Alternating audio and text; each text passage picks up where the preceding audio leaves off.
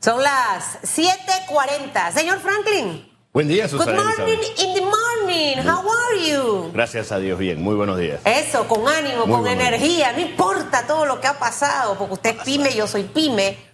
Eh, y los pymes tenemos un espíritu de, de- de- de renacer, de, de reinventarnos, de replantearnos. Y definitivamente que el escenario del 2024 es un escenario complicado.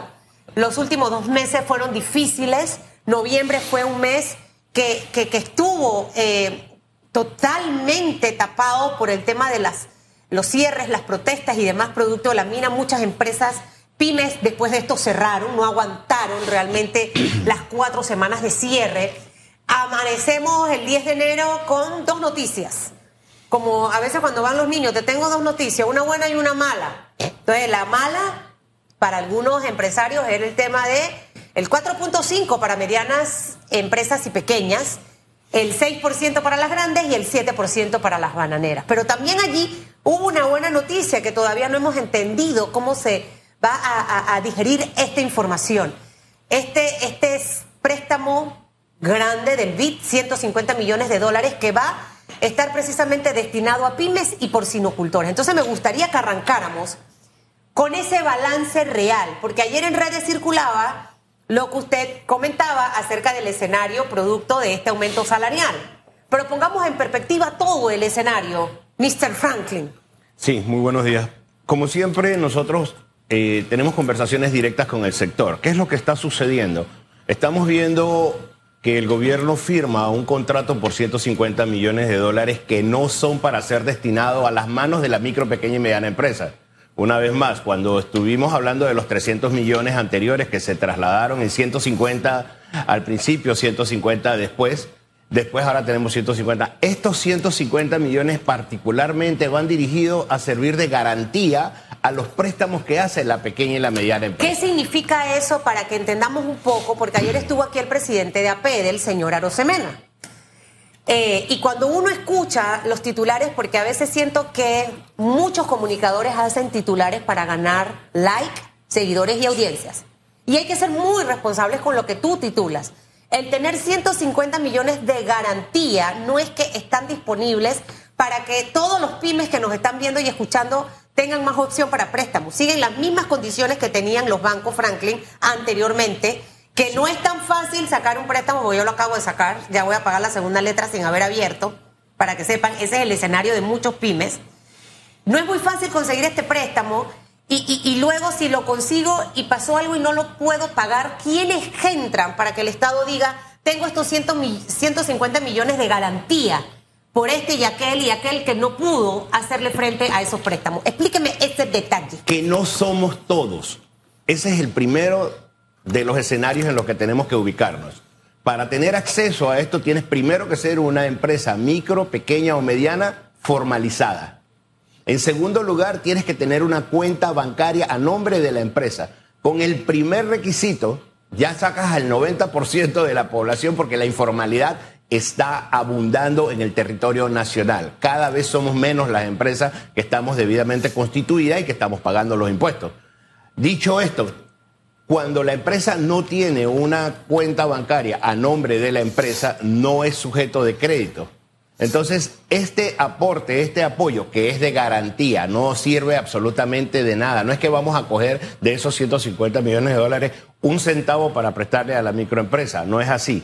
Es que una microempresa que esté constituida, que tenga cuenta en el banco, se acerque, llene todos los requisitos, porque de nuevo, lo hemos reiterado en muchas ocasiones, no existe un producto destinado a la micro, a la pequeña o a la mediana empresa en particular. Cualquier empresa micro que vaya a presentar, como es el caso de Susan, que fue a buscar un préstamo, tuvo que llenar todos los requisitos exactamente igual que lo llena la gran industria. Entonces no existe un tratamiento especial para la microempresa. De ahí que al final del día, como le preguntábamos en varias ocasiones en este mismo programa, primero era el cómo, después el qué, ya sabemos el cuánto, pero al final, damas y caballeros, tenemos que entender que esto no le va a llegar a la mano de la micro, pequeña y mediana empresa, como no llegaron los primeros 150, como no llegaron los segundos 150, porque en definitiva, estos fondos se utilizaron para reconvertir las deudas de aquellas empresas que tenían cuentas o deudas o préstamos en los diferentes bancos y que al final lo que hacían era cambiar solamente el número de cuánto interés pagaban. Al, al final el total, para que tengamos eh, eh, una, una radiografía real de la cantidad de dinero, eran 300 millones de dólares que se dieron post pandemia por el BID. Estos se dividieron entre 150 y 150. Ahora estos otros 150 solamente irán como garantía. Con el escenario que acaba de hablar usted, esto no le va a llegar a todos ¿Cuál es el desenlace de la mayoría de las pymes en Panamá? La realidad de lo que puede ocurrir en los próximos meses con esta decisión. La realidad es que acabamos de subir 4.5% del salario mínimo nos, incrementan los costos operativos, nos incrementan el dinero que tenemos que pagarle a la Caja del Seguro Social, no recibimos a cambio los servicios de la Caja del Seguro Social, no recibimos a cambio una educación de altura que nos obliga de todas maneras a llevar a nuestros hijos al colegio privado, lo que nos incrementan los gastos. Y al final lo que estamos haciendo es que estamos encareciendo tanto el proceso de tener una micro, pequeña o mediana empresa que sale más rentable ser informal. Nosotros, como dije ayer, como líderes gremiales jamás vamos a proponer que ninguna empresa se vaya a la informalidad. Pero las condiciones mínimas necesarias para que esos impuestos que yo pago sean revertidos en educación, en salud, en carretera y en todos los demás beneficios que uno debe esperar cuando está haciendo un pago, pues nos hacen demasiado difícil el tener no solamente eso, ahora se nos incrementan los costos porque tenemos que tener a un contador público autorizado dentro de la planilla.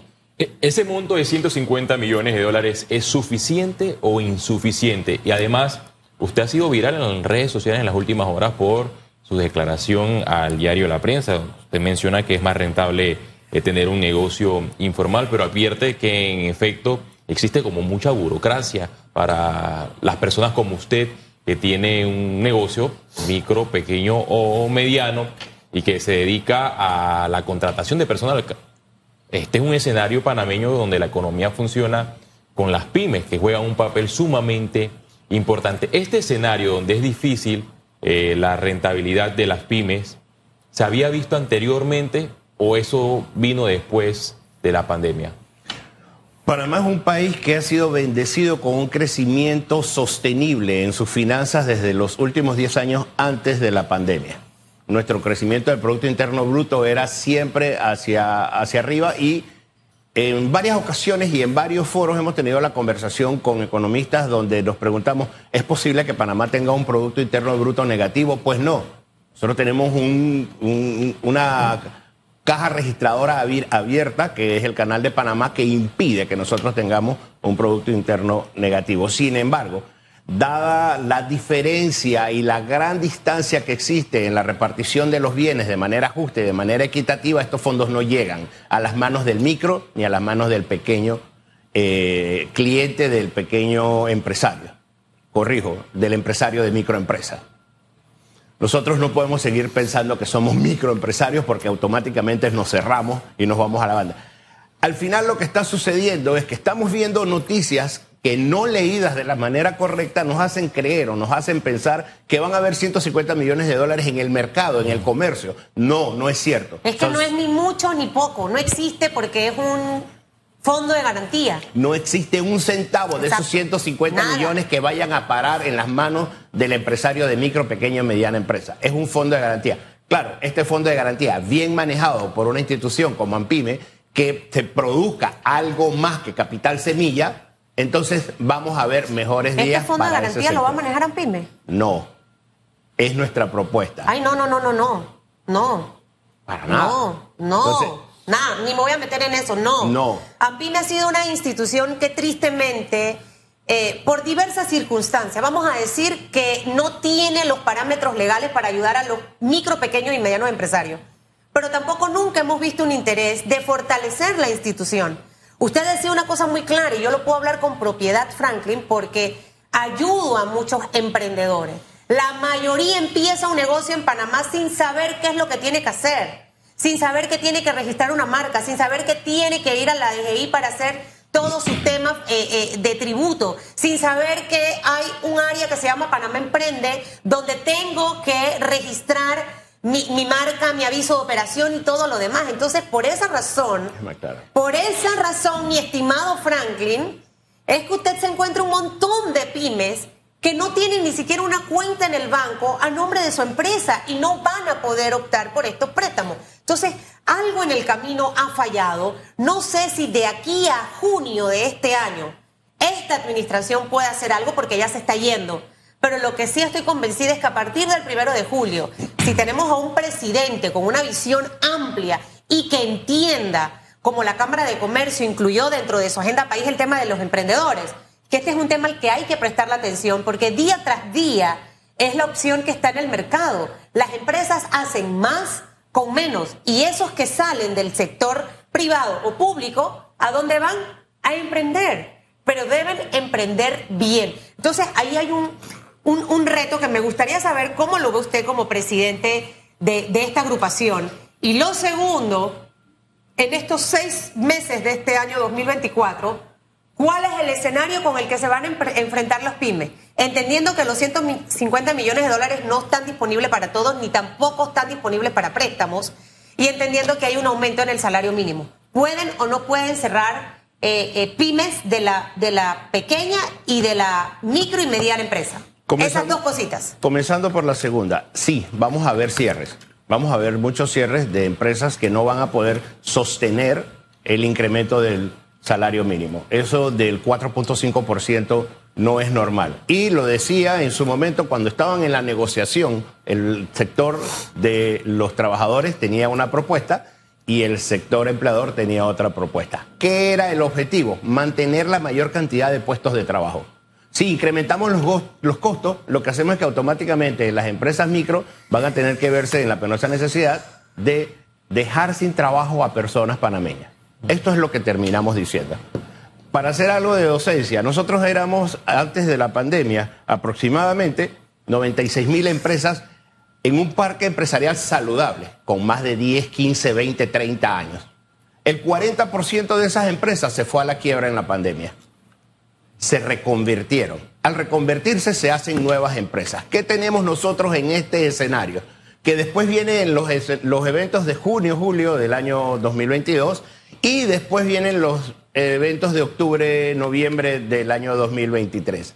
Se nos está haciendo normal, se nos está haciendo constante el hecho de que no podamos cumplir con nuestras, o sea, con nuestras actividades, los cierres de calle que nos hacen tanto daño y evidentemente quedamos en deuda tanto con los bancos como con los locales comerciales y todo.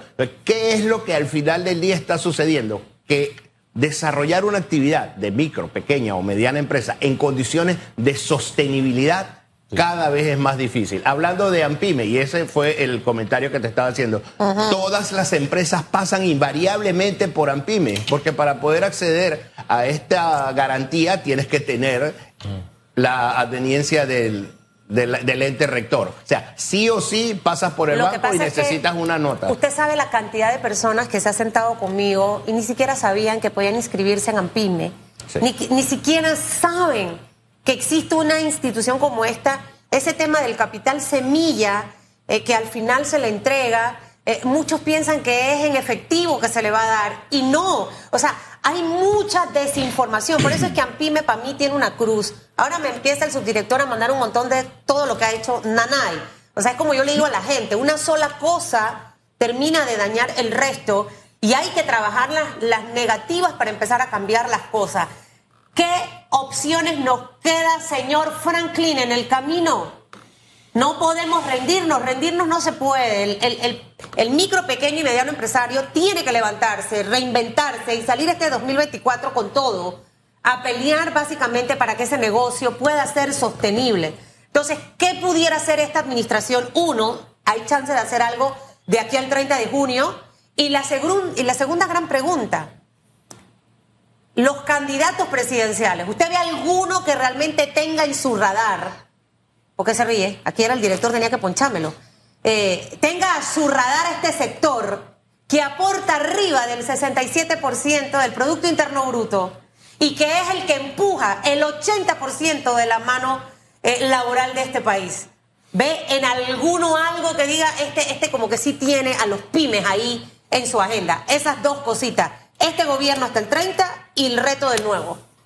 El gobierno tiene una oportunidad de oro de cerrar con buenos números el sector de la micro, pequeña y mediana empresa. Específicamente tenemos que, o sea, yo podría tener algunas críticas directas al director Ramos de la entidad, pero hay una que se la he hecho en varias ocasiones como miembro de la Junta Directiva. Es una entidad que ha invertido el 92% de su presupuesto y es una entidad que no publica lo que hace. Y la crítica que le he hecho reiteradamente al director Ramos es que no publica todo lo que hace, que puede ser mucho o que puede ser poco, pero que en realidad la percepción que se tiene de la institución es la que tiene Susan Elizabeth en este momento, que es una institución que se ha dedicado única y exclusivamente a Capital Semilla. No, hay muchos otros productos que desarrolla la autoridad sin defender a nadie. Hay muchos otros productos que la autoridad está desarrollando, pero que no los publican. Y al no publicarlo, no se sabe. Lo que no se sabe no se vende.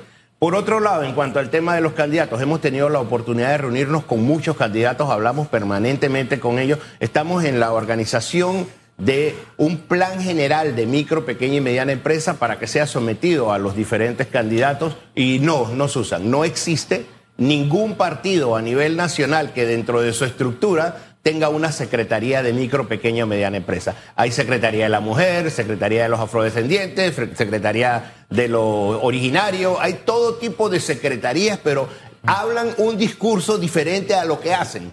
A todo el mundo le dicen, sí, para nosotros es muy importante el sector de la micro, pequeña y mediana empresa, pero ningún partido tiene una secretaría de micro, pequeña y mediana empresa. Ahora, le voy a decir otra cosa, ahora me van a odiar en Ampime. Pueden hacer mil cosas, pero si eso no tiene ningún impacto, ¿para qué lo voy a cacaraquear? Al final, las cosas que hagan tienen que impactar. Y, no siento que hay un impacto real porque hay mucha informalidad, señor Franklin. Si realmente el trabajo de AMPIME se viera, no tuviésemos tantos informales. Si el trabajo de AMPIME se viera, la mayoría de los micro, pequeños y medianos empresarios pudieran aplicar a, a estos préstamos. ¿Qué harán estos empresarios que para mí son grandes, grandísimos, aunque las empresas sean pequeñas, porque se convierten estos empresarios en community managers, en contadores, en administradores, en financistas, en los gerentes. Muchos tienen sus trabajos fijos y están con este emprendimiento para que eso pueda en realidad echar hacia adelante. Con el escenario del salario mínimo, ¿usted cree que más allá del tema de cierre de, de empresas micro, pequeñas y medianas, pudiera darse también el tema de la reducción laboral, es decir, esa fonda que tiene 10 personas, ahorita mismo diga, mira, ¿sabes qué? Yo no voy a poder con el salario mínimo de 10. Eso es un hecho. Voy a tener que cortar esto a la mitad. Eso es una realidad palpable a partir de la próxima quincena. Si tú me incrementas el salario mínimo, yo tengo que reducir la cantidad de personas que trabajan conmigo porque los fondos son finitos. Si yo tengo 10 dólares o si yo tengo 9 dólares para contratar a tres personas, que son 3 dólares cada uno, y me dices que ahora tengo que pagarle 3.50 a cada uno, alguien se va a quedar sin trabajo. Eso es automático. Es decir, que el escenario eh, negativo en esta vía son dos cosas que usted acaba de plantear, para que me las reitere y estar segura de que es así. Uno, que con el tema del salario mínimo ya anunciado y sin tener opciones de capacidad crediticia para todos, lo que podemos tener es, uno, reducción de la mano de obra en las pymes y cierres de pymes. Y también el incremento del informalismo y también el incremento de la pérdida de puestos de trabajo. Son cosas que automáticamente se vienen cuando encareces la prestación de un servicio de una manera legal. Es por eso que nosotros dijimos ayer, con mucha responsabilidad, que es más fácil ser informal dadas las condiciones actuales. En un país donde tú tienes que pagar por servicios que no recibes, donde tú tienes que pagarle a personas más de lo que tienes, y en un país donde tienes que producir lo mismo porque las condiciones económicas no cambiaron. Entonces, si tú me incrementas los gastos, pero no me incrementas los ingresos, yo tengo automáticamente que deshacerme de personas y tengo que reducir. 30 de enero podremos verlo en la quincena o 15 de enero ya ahorita, a un par de días. En la segunda quincena vamos a ver los primeros embates de lo que esto trae, porque los fondos son los mismos.